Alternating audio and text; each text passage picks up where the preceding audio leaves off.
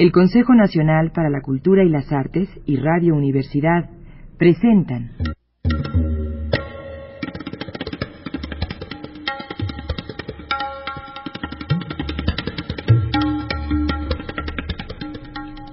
La llave del tiempo.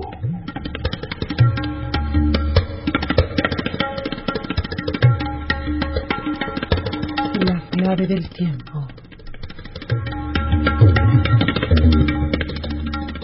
La nave del tiempo.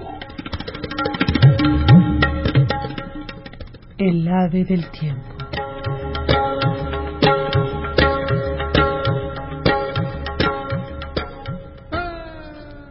Siddhartha. De Hermann Hesse. Última parte.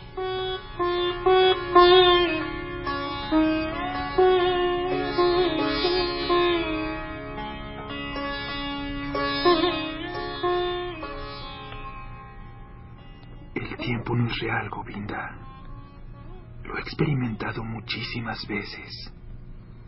Y si el tiempo no es real, también el lapso que parece existir entre el mundo y la eternidad, entre el sufrimiento y la bienaventuranza, entre lo malo y lo bueno, es una ilusión. ¿Qué quieres decir? Preguntó Govinda angustiado. Escucha bien, amigo. Escucha bien. El pecador, que lo somos tú y yo, es pecador, pero algún día volverá a ser Brahma. Llegará a Nirvana. Será Buda. Y ahora fíjate bien. Ese algún es una ilusión. Es solo metáfora. El pecador no está en camino hacia el budismo. Se encuentra en un desarrollo, aunque no nos los podemos imaginar de otra forma. No, en el pecador, ahora y hoy, está presente el Buda futuro. Todo su futuro en él, en ti. En todo se debe respetar el posible Buda, escondido.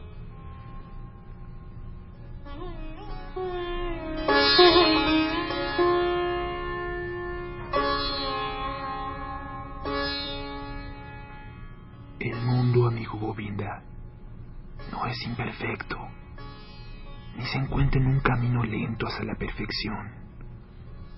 No, Él es perfecto en cualquier momento. Todo pecado ya lleva en sí el perdón. Todos los lactantes, la muerte, todos los moribundos, la vida eterna. Ningún ser humano es capaz de ver en el otro en qué situación se halla dentro de su camino. En el ladrón y en el jugador espera el Buda. En el Brahman espera el ladrón.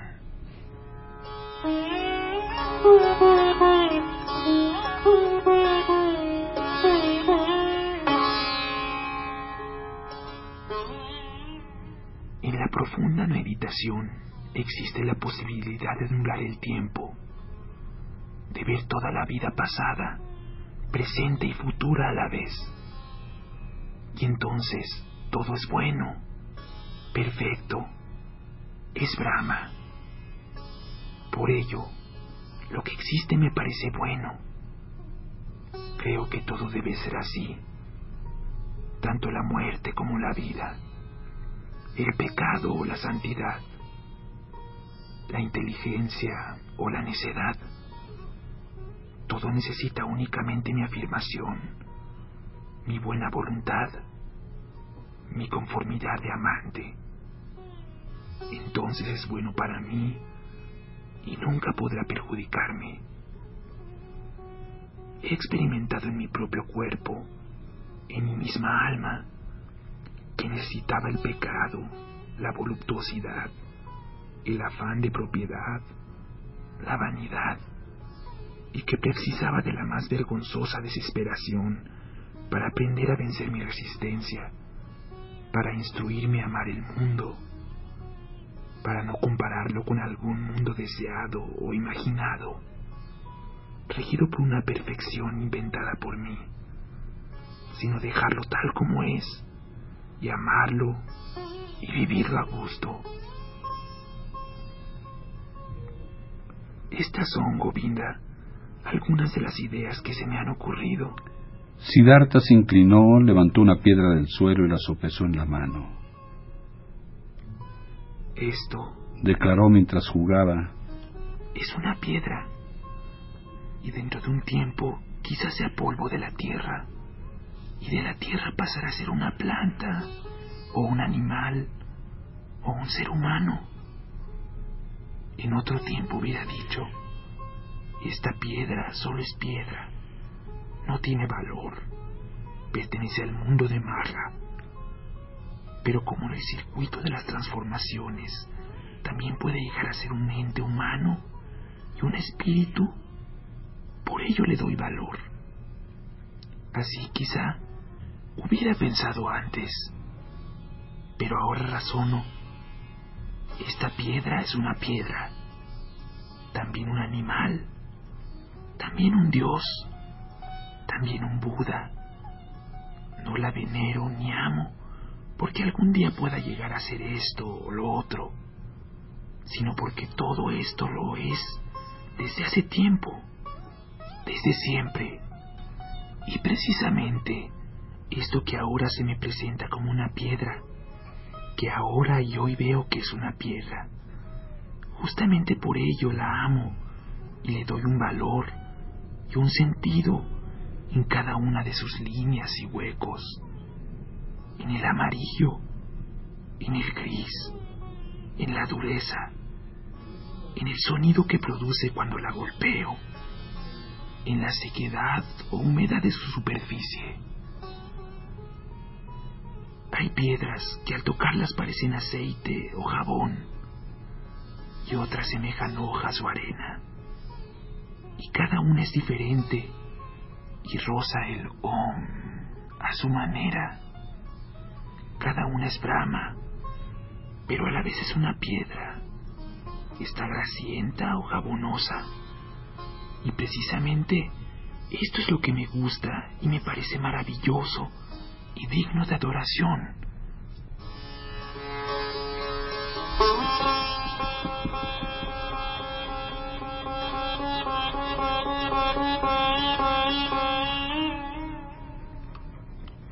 Pero no me hagas hablar más sobre todo ello. Las palabras no son buenas para el sentido secreto.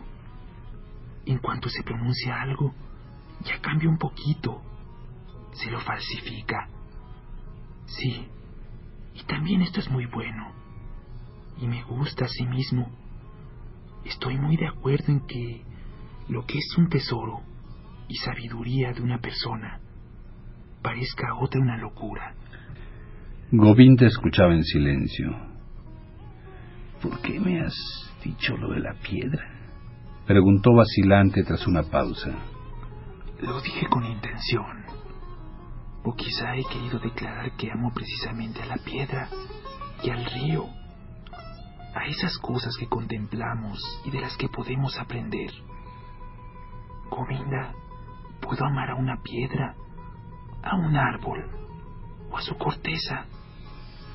Son objetos que pueden amarse, pero no a las palabras. Por ello las doctrinas no me sirven.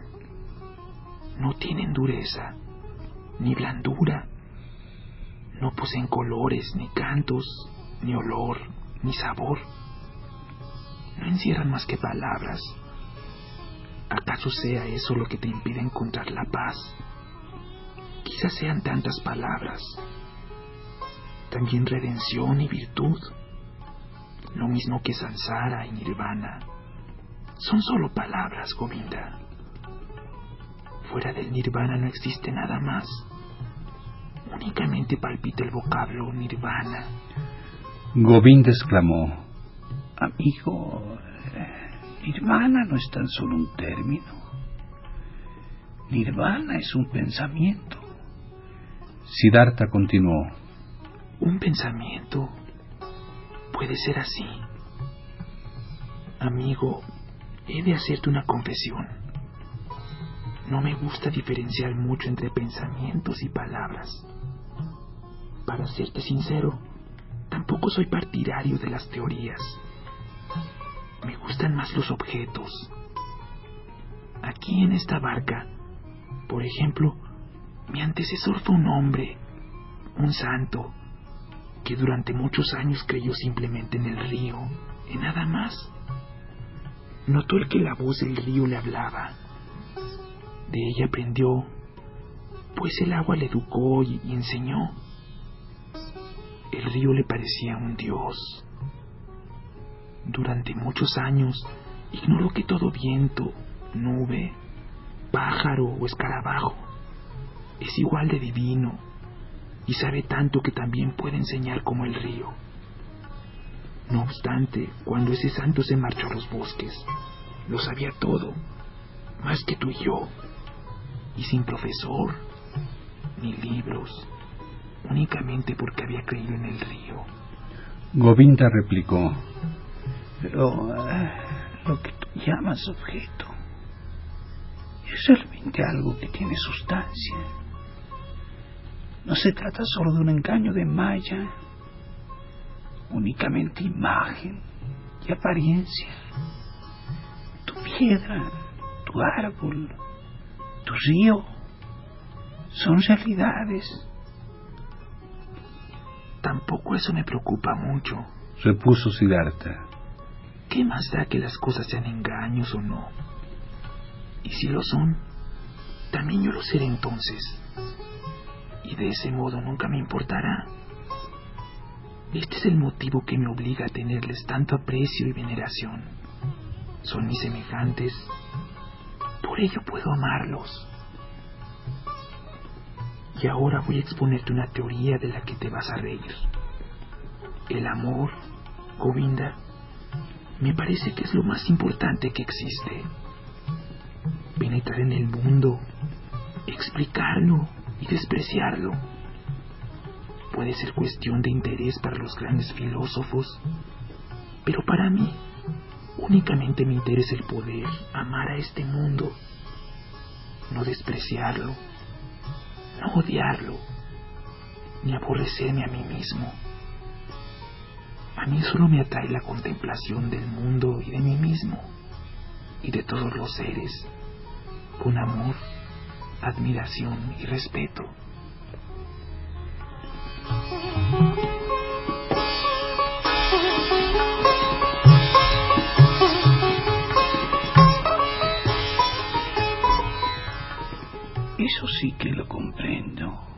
Interrumpió Govinda. Pero eh, precisamente fue este punto lo que el majestuoso reconoció como engaño. Gotama ordena benevolencia, respeto, compasión, tolerancia, pero no amor. Nos prohibió atar a nuestro corazón en el amor hacia lo terrenal. Lo sé, Repuso Siddhartha, y su sonrisa tenía un brillo dorado. lo sé, Govinda. Y mira, ya nos encontramos en medio de la espesura de las opiniones, en la discusión por palabras. No puedo negarlo. Mis palabras sobre el amor contradicen, mejor dicho, parece que contradicen a las palabras de Gotama. Esa es la causa que me hace desconfiar de los términos, pues sé que esta contradicción es un engaño. Sé que estoy de acuerdo con Gotama. Es imposible que el majestuoso no conozca el amor. El que ha llegado a conocer todo lo humano en su carácter transitorio y vanidoso, y que a pesar de ello amó tanto a los seres humanos. El que empleó toda su larga y penosa vida únicamente para ayudarles, para enseñarles. También en Gotama, tu maestro, prefiero sus hechos antes que sus palabras. Sus actos y su vida me parecen más importantes que sus oraciones. El gesto de su mano es más interesante que sus opiniones. No veo su grandeza en el hablar ni en el pensar, sino en sus obras y existencia.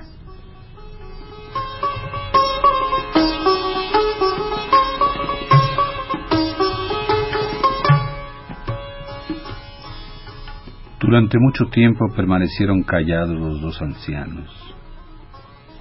Entonces Govinda dijo al despedirse, Te agradezco, Siddhartha, que me hayas comunicado tus pensamientos.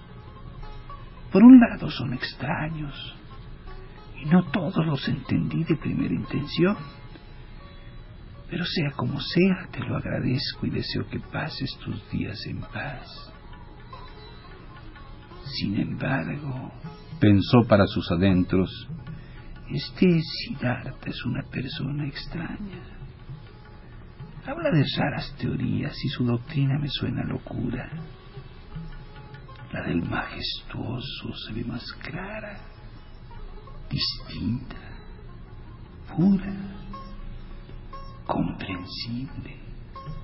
No contiene nada de rarezas, ni locuras ridiculeces pero ya no me parecen tan distintos al majestuoso las manos y los pies de Siddhartha, ni su frente, su aliento, su sonrisa, su saludo, su manera de andar.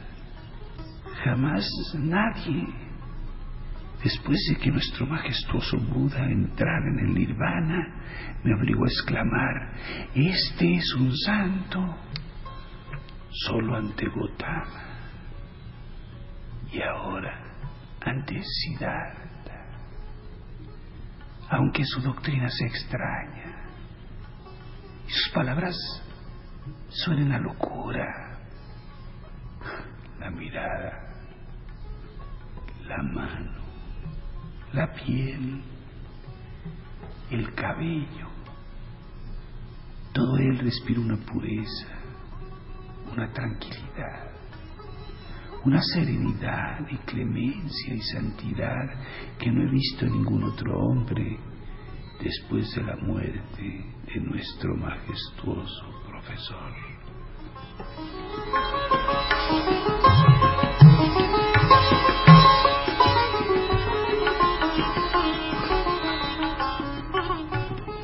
Mientras Govinda pensaba así, en su corazón mantenía un conflicto y de nuevo se sintió atraído a Siddhartha por amor.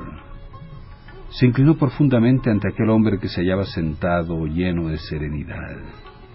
Siddhartha, empezó, hemos eh, llegado a ser hombres viejos. Difícilmente en esta vida volveremos a encontrarnos. Pero amigo, que has hallado la paz. Te confieso que no la he conseguido. Dime, venerable, una palabra más. Dame algo para el camino, algo que pueda entender y comprender. Concédeme algo para ese camino. Frecuentemente mi marcha es difícil y sombría, Siddhartha. Siddhartha no pronunció palabra. Le miró con sonrisa tranquila, siempre igual. Govinda clavó su vista fijamente en su rostro con temor, con anhelo. Su mirada expresaba sufrimiento y una búsqueda eterna, y un eterno rastrear. Siddhartha le observó y sonrió. Acércate a mí. Susurró al oído de Govinda. Acércate a mí. Así, más cerca, muy cerca. Ahora, besa mi frente, Govinda.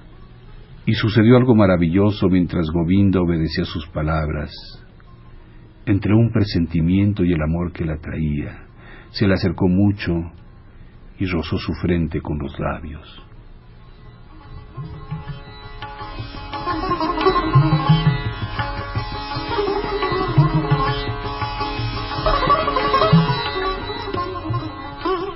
Todo ocurrió mientras sus pensamientos se ocupaban todavía de las extrañas palabras de Siddhartha. Mientras se esforzaba aún por quitar el tiempo en vano y con resistencia de sus pensamientos, y de imaginarse el nirvana y sansara como una misma cosa, a la vez que sentía desprecio por las palabras de su amigo y luchaba en su interior con un enorme respeto y amor. Así fue.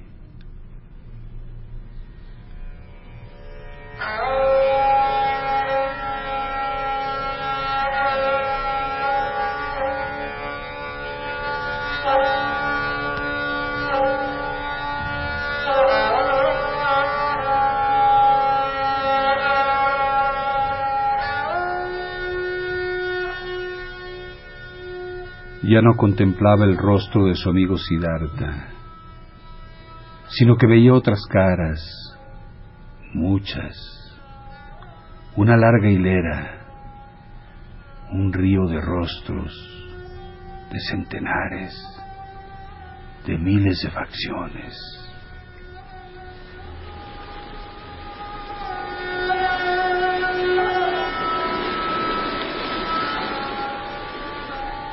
Todas venían y pasaban, y sin embargo parecía que todas desfilaban a la vez, que se renovaban continuamente y que al mismo tiempo eran Siddhartha.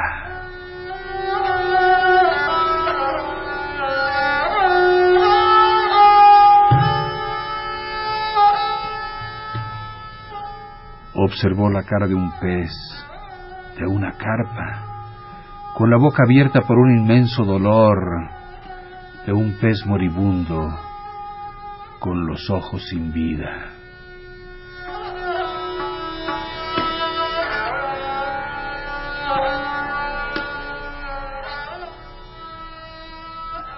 Vio la cara de un niño recién nacido, encarnada y llena de arrugas, a punto de echarse a llorar.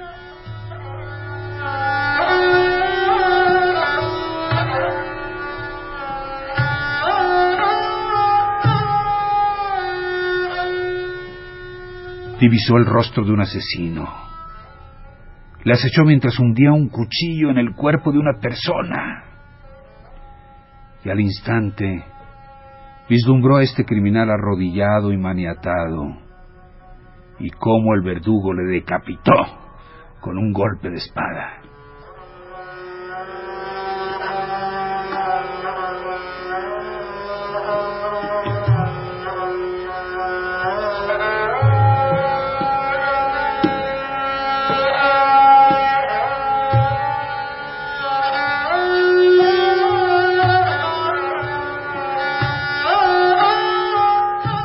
Distinguió los cuerpos de hombres y mujeres desnudos y en posturas de lucha en un amor frenético.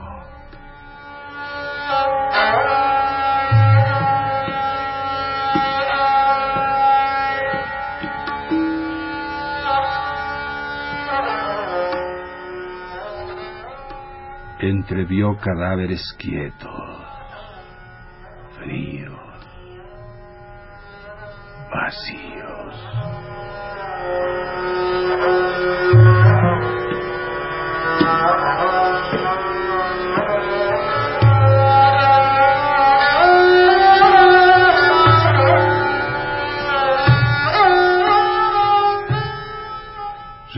Cabezas de animales, de jabalíes, de cocodrilos, de elefantes, de toros, de pájaros.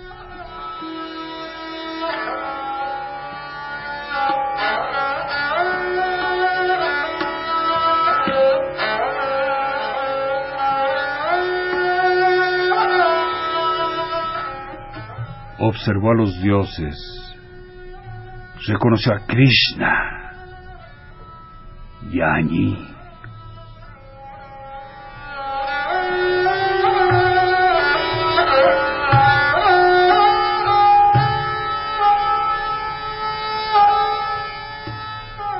captó todas estas figuras y rostros en mil relaciones entre ellos, cada una en ayuda de la otra, amando, odiando, destruyendo y creando de nuevo.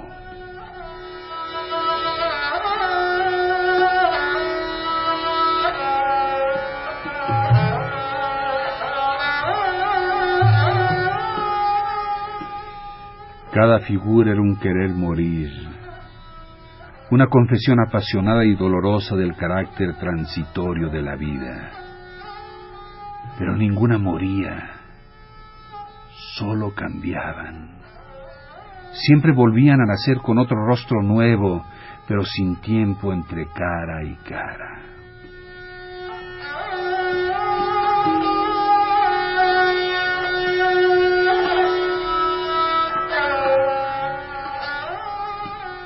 y Todas estas figuras descansaban, corrían, se creaban, flotaban, se reunían, y encima de todas ellas se mantenía continuamente algo débil, sin sustancia, pero a la vez existente, como un cristal fino o como hielo, como una piel transparente, una cáscara, un recipiente, un molde o una máscara de agua.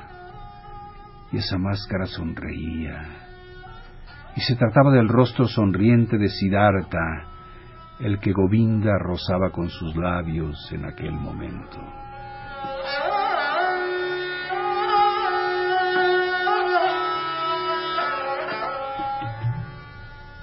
Así vio Govinda esa sonrisa de la máscara, la sonrisa de la unidad por encima de las figuras, la sonrisa de la simultaneidad sobre las mil muertes y nacimientos.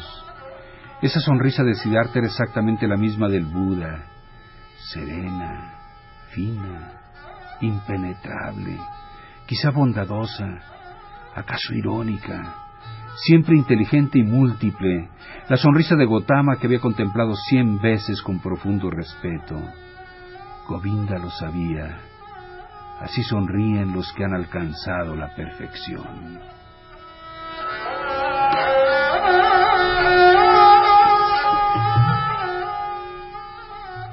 Sin saber si existía el tiempo, si había pasado un segundo o cien años, desconociendo si era en realidad un Gotama, un Siddhartha, si vivía el yo y el tú, alcanzado su interior por una flecha divina cuya herida es dulce, encantado y roto su corazón.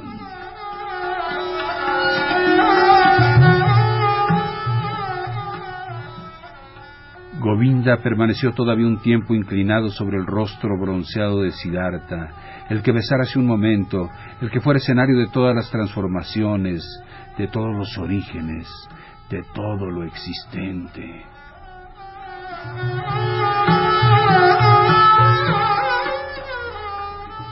El rostro de Siddhartha no había cambiado tras cerrarse en su superficie la profundidad y la multiplicidad. Sonreía serena, suavemente, quizá muy bondadoso, acaso irónico, exactamente como había sonreído el majestuoso.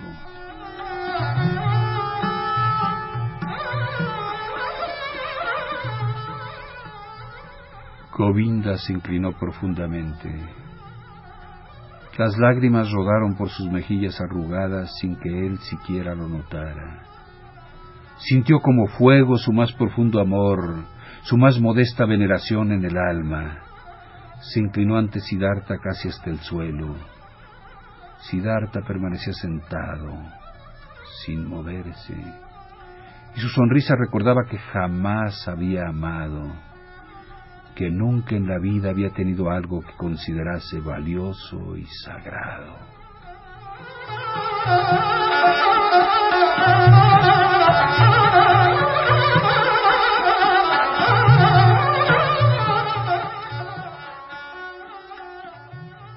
El Consejo Nacional para la Cultura y las Artes y Radio Universidad presentaron